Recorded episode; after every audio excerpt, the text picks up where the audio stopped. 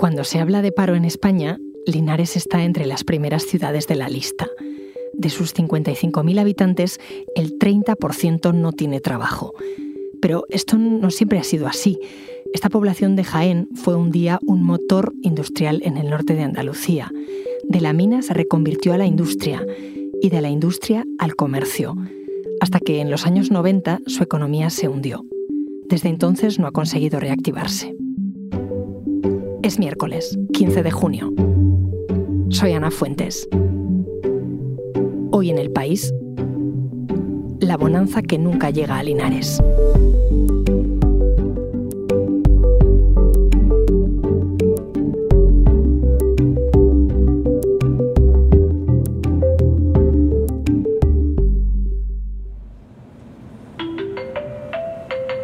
Próxima estación. Linares Baeza. Por favor, no olviden sus objetos personales. Gracias por su colaboración. Para intentar entender cómo una ciudad que un día fue motor económico tiene hoy a uno de cada tres habitantes en paro y cómo lo ven sus habitantes pocos días antes de las elecciones, mi compañero José Juan Morales viajó a Linares con Ginés Donaire, que es corresponsal del país en Jaén. Ginés, ¿qué tal? ¿Cómo estamos? Encantado. Igualmente, hombre.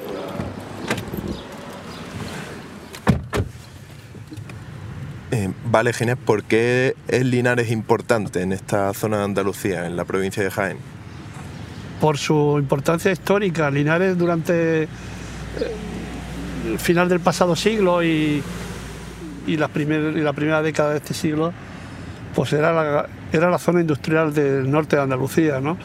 Primero por las minas, eh, las minas de plomo, y después por la instalación de Santana Motor, la empresa automovilística, que era la única empresa automovilística de- del sur de España, donde llegaron a trabajar más de 4.000 personas.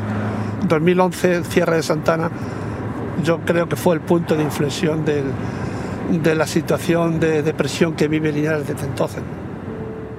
A principios del siglo XX, Linares era un referente minero que dio empleo a 50.000 personas. Cuando las minas se agotaron, la ciudad tuvo que reconvertirse. Por entonces se instaló allí la fábrica Santana Motor, donde trabajó durante 40 años José Manuel González Repeto. Hasta allí se desplazaron en coche Ginés y José. José Manuel, ¿qué tal? Buenos días. Buenos días. Yo veo aquí ahora que hay poco movimiento. Esto cuando, digamos, estaba en ebullición, ¿cuánta gente entraba aquí al día? Aquí esto era tres turnos y cuatro turnos incluso, todo un movimiento constante. Y además, como antes no había tantísimos coches, se veía a lo largo de toda esta avenida hasta el paseo, la gente andando, era una alegría ver todo eso. ¿Qué piensa cuando pasa por aquí y siente nostalgia, siente que... Claro que sí, el trabajo gustaba, yo mi trabajo me gustaba como a cualquiera y cuando en mi caso fueron a los 52 años que te sacan, que prácticamente eh, digamos que estás en el 100% de tu plenitud, de tus conocimientos y de tu experiencia, pues sí, claro que te da nostalgia. En 1985, el fabricante de coches japonés Suzuki entró en Santana. Fue haciéndose con casi todo el capital, hasta que en el año 94 decidió irse. Santana no producía lo que sus dueños esperaban. Y entonces nos vimos obligados a hacer una huelga, duró 90 días y a raíz de ahí la, Junta de- de Andalucía, a través de la agencia IDEA, se hace cargo de parte de la accionariado, pero no remonta, continúan los problemas y en el 2011 se hace el acuerdo marco que fue ratificado por todos los trabajadores, las jubilaciones, los despidos. La Junta de Andalucía, José Manuel, cerró Santana y tomó la decisión de prejubilar a la plantilla que quedaba entonces, casi mil trabajadores mayores de 50 años, una prejubilación que en aquel momento fue un poco sorprendente ¿no? por la edad. ¿no? También fue la mejor decisión, ahora ya con la perspectiva del tiempo, Bueno, lo digo porque creo que fue la única empresa automovilística que cerró en España. El cierre fue la mejor decisión, Hombre, nunca es la mejor decisión el cierre. Que esto se acababa y que al menos, al menos, podíamos haber, eh, o mejor dicho, conseguimos unos acuerdos que nos garantizaban unos ingresos. Pues nada, pues muchas gracias. Ese fue el principio del fin de Linares. Cerró Santana y la Junta pagó unas prejubilaciones para garantizar lo que entonces se llamó la paz social. Personas en su plena capacidad de trabajo, como José Manuel, con 52 años, no volvieron a trabajar más. Linares sería un, un polvorín más, más de lo que es hoy si no fuera por las rentas de los prejubilados de Santana. ¿no? Hay que recordar que, bueno, que en el año 2011 se prejubiló a, toda la plantilla mayor de 50 años, ¿no? algo que fue en aquel momento sentó casi un precedente ¿no? también en cuanto a prejubilaciones. ¿no? Y, de esa, y de esas rentas, de esos ingresos eh, y de esas pensiones sigue viviendo mucha gente, muchas familias de Linares. ¿no? Con el cierre de Santana, Linares tuvo que volver a reinventarse, esta vez hacia el comercio. De hecho, se convirtió en la locomotora del comercio de toda esta comarca del norte de Jaén. Pero el año pasado empezaron a cerrar los locales. Unos meses antes había cerrado Zara también. O sea, el corte de Linares hacía, como una especie de locomotora del comercio de la, comarca, ¿no? de la provincia. Ya no existía el corte inglés, lógicamente el resto de comercios de la ciudad se están resintiendo también y de hecho está habiendo cierre de comercios locales, ¿no? de pequeños comercios. ¿no? Esa es la importancia que tenía el Corte más allá de sus 200 empleados. ¿no? José y Ginés quedaron en la Cámara de Comercio de Linares con una de esas ex trabajadoras, Raquel Pantoja. Pues yo me he tirado trabajando en el corte inglés pues casi 20 años. Desde el 2002 que empecé a hacer las prácticas y luego en el 2003 abrió, hasta que cerró el año pasado. ¿Y eso qué pasó? Pues que cerraron porque supuestamente lo que nos dijeron era que no era rentable el corte inglés Linares y tenía que cerrar. ¿Tú qué edad tienes? Yo tengo 43 y con 43 años te quedas sin trabajo y ¿qué pasó? ¿Cómo te sientes? Pues al principio muy agobia, porque digo, ahora con 43 años, toda la vida trabajando en el corte inglés y yo tengo mi estudio y demás, pero yo toda la vida estar en el corte inglés no sabía hacer otra cosa. Y de allí fueron a ver el centro de Linares sin la actividad comercial de antes. Este es el edificio que parece que como si fuera a abrir mañana mismo, está impoluto, está exactamente igual que cuando cerraron. Claro, además un gran edificio, uno, uno de los grandes edificios del corte inglés en, toda España, ¿no? por eso pues, también fue más traumático su cierre. ¿no? Y nada, y aquí a escasos metros de, del corte inglés está el pasaje comercial, la calle céntrica, el pulmón de, el pulmón de Linares comercial, que como estarás comprobando también, pues bueno, pues está venido a menos también con muchos locales, con el cartel de se alquila, se vende, muchos, muchos locales cerrados. Con esos cierres hubo más manifestaciones. De los 55.000 habitantes que tiene Linares, 40.000 salieron a las calles a principios del año pasado. En la política también se ha reflejado el descontento que siente el resto de la provincia de Jaén. Hay un partido político, Jaén Merece Más, que lo ha canalizado y la última encuesta del CIS dice que incluso podría entrar en el Parlamento andaluz en las próximas elecciones.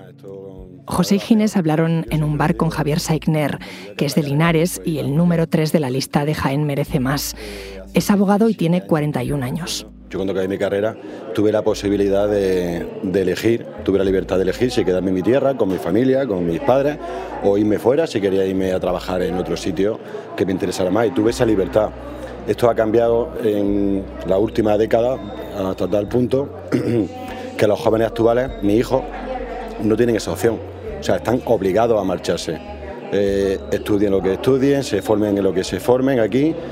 Sabemos actualmente que tienen la obligación, no la libertad de elegir como tuve yo, la obligación de marcharse a buscar su futuro fuera de, de Linares y fuera de la provincia de Jaén. ¿Y tú qué crees que se ha hecho mal y quién lo ha hecho mal? Pues aquí podemos hablar de, partidos de diferente color, porque bueno, nos han gobernado partidos de un signo y de otro, y a veces son decisiones políticas. Tenemos con Cecero Santana un plan Linares Futuro, que era bueno, una parte de prejubilaciones, que era bueno, pues pagar y calmar socialmente a sindicatos y trabajadores pagando las prejubilaciones, y la parte más importante, que era la, parte del futuro, que era reindustrializar Linares. Esa parte es la que no se ha cumplido, esa parte es la que han hipotecado a las generaciones futuras no cumpliendo. O sea, cuando hablamos de reindustrializar España, porque no hemos dado cuenta a través de la pandemia que no teníamos prácticamente industria ni para generar ni siquiera mascarillas, lo que hay que pensar es en generar esa industria en las provincias que nos encontramos más abandonadas o más ninguneadas. ¿no? Si se trata de generar industria y vamos a generar industria en Sevilla, en Málaga o en Madrid o en el País Vasco, eso realmente no soluciona los problemas que tenemos de desequilibrio territorial en España. Justo el año pasado hubo una oportunidad de hacerlo. La provincia de Jaén era la favorita para instalar una base logística del ejército, el Colce. Se calculó que crearía unos 1.600 empleos directos, pero no salió adelante. En Jaén estaba todo previsto para que se instalara. Eh, era la favorita, era la candidata favorita para, la instalación de, dicha base. Hubiera generado pues, un importante puesto de empleo directos e indirectos. Hubiera sido, vamos, un revulsivo para la provincia de Jaén. A última hora apareció en escena la ministra Calvo y de forma descarada no lo ocultó. Dijo que había hablado con el presidente del gobierno y que le había indicado que el Corce, bueno, pues que iría para Córdoba, que era su provincia, y así fue. O sea, tampoco se escondió, vamos, del motivo real de por qué el Corce no vino a Jaén y fue a Córdoba. Hay además en Linares otra infraestructura de la que se lleva hablando más de 20 años, el Puerto Seco, un centro desde el que se coordinarían y distribuirían las mercancías de los principales puertos marítimos andaluces. En las últimas elecciones, el Partido Popular dijo que construir ese puerto seco sería la primera medida que tomaría si llegaba a la Junta. Hace unos días fue el candidato del PSOE, Juan Espadas, quien lo prometió al visitar Linares. Pero las promesas no se han cumplido. En Linares el paro llegó a estar en casi el 40% y hoy es el 30%, aunque hay quienes dudan de esas cifras, como el secretario general de la Asociación de Empresarios de Linares, Francisco López. Yo creo que si de verdad el paro que hay en Linares fuera de ese nivel, mm, no se vería tanto un nivel de consumo tan alto como hay en determinados sectores como en la hostelería, por ejemplo. Si el desempleo fuera como se llegó a hablar en un momento de manera que era casi el 40%, es decir, hablaba del 39 y pico por ciento, aquí lo que habría sería una guerra civil en la propia ciudad, o sea que esto es imposible, ¿no? José y Ginés le preguntaron a Francisco ¿cómo entonces explicaba él ese 30% de desempleo? Hay mucha economía sumergida también, que está manteniendo a flote la, la ciudad. Sí, bueno, eh, economía sumergida también es importante todavía el, colectivos que tuvieron que jubilarse previamente, eso siguen, quieras que no, pues están en la cifra de desempleo, porque son personas en edad activa, pero que tienen, digamos, unas ciertas pensiones y demás que ellos y sus familias pueden estar viviendo de eso. Yo conozco bastantes casos, los conocemos aquí en Linares, casi todo el mundo, de personas que están viviendo de esa jubilación, su, ellos, su hijo y su mujer y sus nietos casi, ¿no? Y a pesar de todo, eso no ha impedido que en Linares sigan buscando opciones de futuro. yo, bueno, vamos a ver, el Linares también se viene haciendo un esfuerzo importante desde hace tiempo y es una pelea porque aunque ahora está muy en boga, pero aquí se viene hablando de hace muchos años de ese asunto y es todo lo que tiene que ver con la industria, digamos, más tecnológica, más lo que se ha llamado la industria 4.0 y ese tipo de cosas. Entonces, la gran apuesta que se hizo por la Escuela Politécnica Superior y demás, pues está implicando que se esté creando, digamos, un entorno eh, laboral, económico, social, muy importante en torno a esa nueva industria. ¿no? Pero ahora se está hablando de que las minas podrían volver otra vez. Se están haciendo estudios. Se está haciendo un estudio, se están haciendo unas investigaciones. Lo que pasa es que no, para nada es un modelo minero como el del siglo XX o finales del XIX y principios del XX. No, estamos hablando de ir buscando también unos minerales más específicos que van conjuntamente con el plomo y demás y una y para llevarlo más a lo que son las baterías de, de los vehículos eléctricos, incluso de los móviles y ese tipo de cosas. Entonces es una captación de mineral de una manera muy distinta.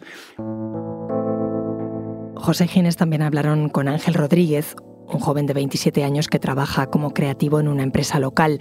Ángel se dio a conocer durante las protestas porque grafiteó esquelas por la ciudad en las que se leía Linares ha muerto. Al fin y al cabo los jóvenes de Linares hemos sentido siempre pena por lo que está pasando y lo que lleva pasando años en Linares pero siempre vivimos con el optimismo de que, de que podamos tirar para adelante. Yo creo que cometimos un error muy grande eh, dando pena y yo creo que hemos llegado a un punto en el que hay que dejar de dar pena y pensar en las cosas positivas que tiene nuestra tierra, porque si damos pena y solo mostramos lo malo, yo creo que ninguna empresa ni, ni nadie va a querer venir a a que esto prospere. ¿no? Nosotros hemos creado una empresa hace dos años que ahora mismo estamos trabajando seis personas y estamos llevando el nombre de Linares por, por todos lados, por ferias de arte, por, eh, por diferentes instituciones.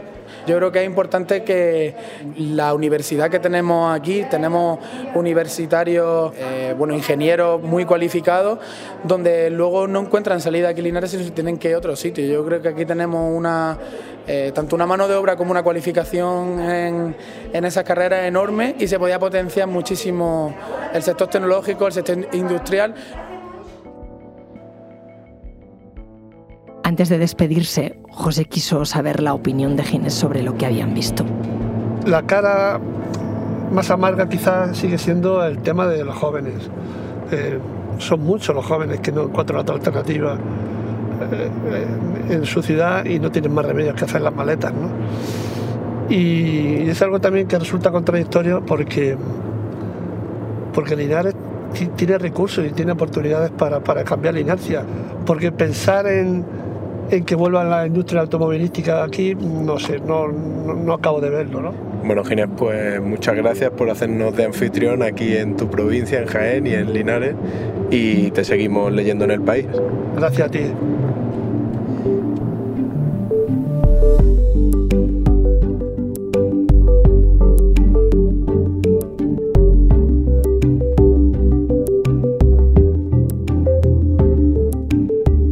Episodio lo ha realizado José Juan Morales. La edición es de Ana Rivera. La grabación en estudio es de Camilo Iriarte. El diseño de sonido es de Nicolás Chabertidis y la dirección de Isabel Cadenas. Yo soy Ana Fuentes y esto ha sido Hoy en el País. De lunes a viernes volvemos con más historias. Gracias por escuchar.